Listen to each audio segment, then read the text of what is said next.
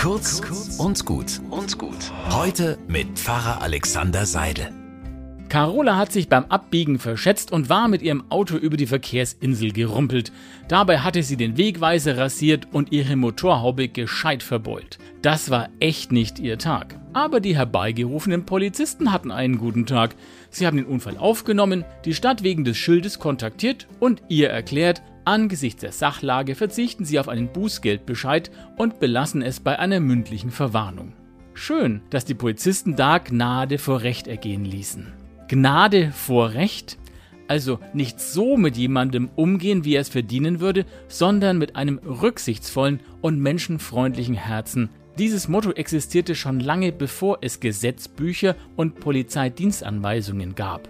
Glücklich sind alle, denen Gott ihr Unrecht vergeben und ihre Schuld zugedeckt hat. Im Psalm 32 finde ich dieses Loblied auf einen Gott, der es gut mit uns meint, der lieber Fehler verzeiht, als uns für alles zur Rechenschaft zu ziehen. Wie schön, wenn wir Menschen dann auch untereinander Gnade vor Recht ergehen lassen. Einen guten Tag wünsche ich euch.